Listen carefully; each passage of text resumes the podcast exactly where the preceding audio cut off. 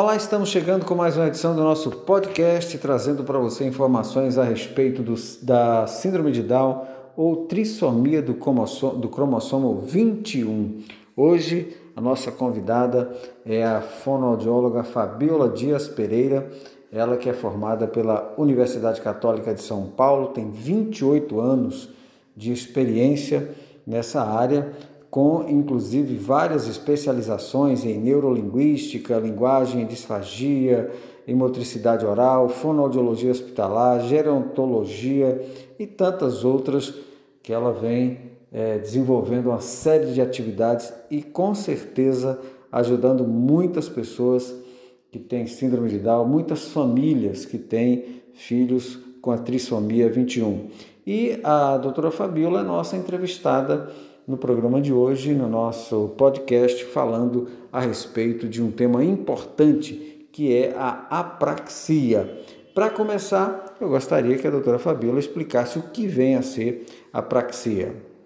A apraxia de fala na infância é um distúrbio neurológico que afeta a capacidade de planejamento motor da fala, caracterizado pela dificuldade de programação das sequências dos movimentos motores que envolvem habilidades de realizar os movimentos da boca, dos lábios, mandíbula, bochechas e pregas vocais que são utilizados na produção e sequencialização dos sons da fala.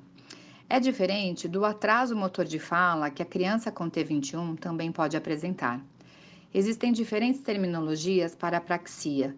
Ela também é conhecida como apraxia de desenvolvimento da fala, apraxia articulatória, dispraxia verbal, dispraxia articulatória desenvolvimental, apraxia verbal da infância, apraxia verbal desenvolvimental, síndrome do déficit de programação fonológica, mas a Associação Americana de Fonoaudiologia recomenda o uso de apraxia de fala na infância. Qual o percentual de pessoas com síndrome de Down que possuem apraxia?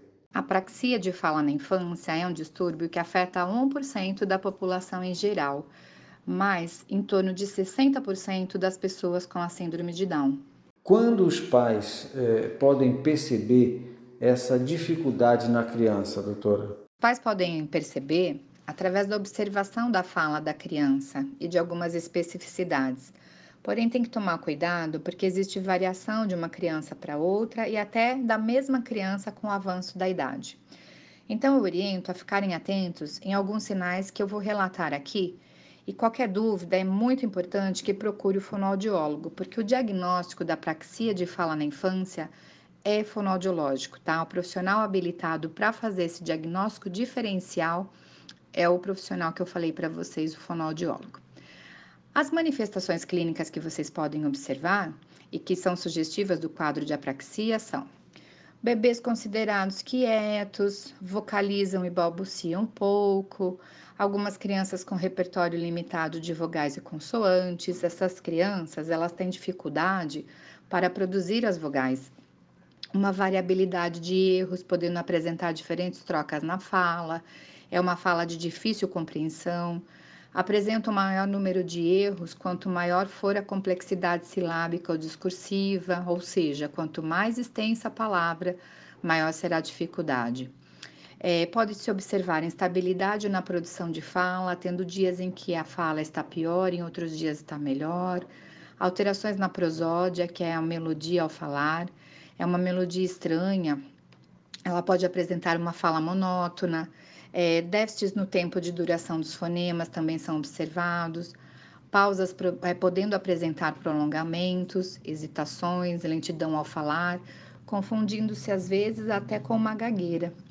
A criança pode ficar procurando ponto articulatório, como por exemplo, quando ela vai falar pato, pode sair bato, cato, ato, até chegar propriamente no pato podem apresentar um pobre inventário fonêmico, com pobre domínio dos sons da fala. Nessa situação, os pais têm a impressão que a criança não sabe o que fazer com a boca. Parece que desconhecem o movimento necessário para falar. É como se a língua não se movimentasse adequadamente. Na apraxia, existe um atraso no aparecimento das primeiras palavras. Os pais relatam que demorou para começar a falar e o grande erro é achar que a criança com T21 irá falar no seu tempo. Se ela apresentar apraxia de fala da infância, nós só atrasaremos esse processo de desenvolvimento de fala da nossa criança com síndrome de Down. Outras dificuldades também podem ser observadas, além da dificuldade motora de fala, como as dificuldades na coordenação motora fina, dificuldades em se alimentar, mastigar, se vestir, dificuldade em andar de bicicleta. Os pais percebem uma inabilidade motora geral. Isso tem ligação com a apraxia motora de fala da infância. Então, assim, o diagnóstico diferencial é imprescindível. Atraso na fala já pode ser considerado um sinal de apraxia?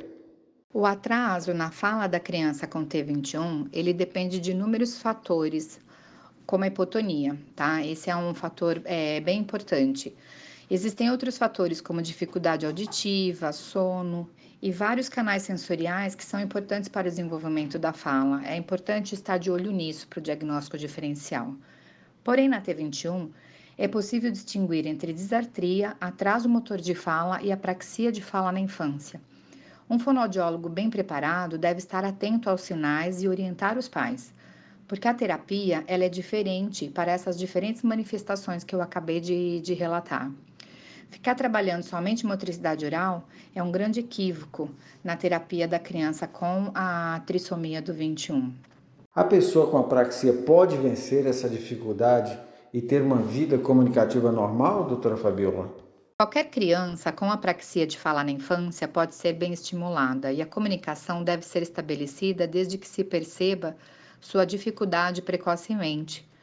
Nós classificamos as apraxias como leve, moderada e severa, de acordo com algumas variantes na, na, na fala da criança e nessas sutilezas do, da dificuldade do planejamento motor. Mas toda criança poderá se comunicar. Eu tenho pacientes que ficaram afásicos, eles perderam a linguagem por um acidente no cérebro e nós restabelecemos a comunicação deles usando várias estratégias. A criança que está em pleno desenvolvimento, ela tem condições sim de estar sempre é, melhorando. Nós não podemos limitá-la. Atualmente eu trabalho com adolescentes com T21 que precisam melhorar a fala para que eles sejam inseridos no ambiente de trabalho e, infelizmente, eles só se comunicam com os pais. E mesmo com esse grupo, eu observo grandes evoluções. Que mensagem a senhora deixaria para os nossos ouvintes aqui do nosso podcast a respeito né, dessas famílias, dos pais que têm crianças com síndrome de Down ou com a T21? A mensagem que eu deixo para os pais de criança com a síndrome de Down é: amem seus filhos, que vieram com um cromossomo a mais, que nós chamamos de cromossomo do amor.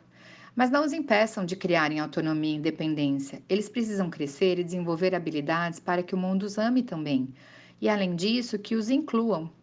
Eu acho que essa é a mensagem mais importante, pois hoje as pessoas com T21 elas estão conquistando muitos espaços. E sufocá-los com um grande excesso de amor vai impedi-los de crescer, de se tornarem independentes. E frustrá-los e estressá-los com inúmeras técnicas terapêuticas também os impedirá de serem felizes. A grande sacada é o equilíbrio.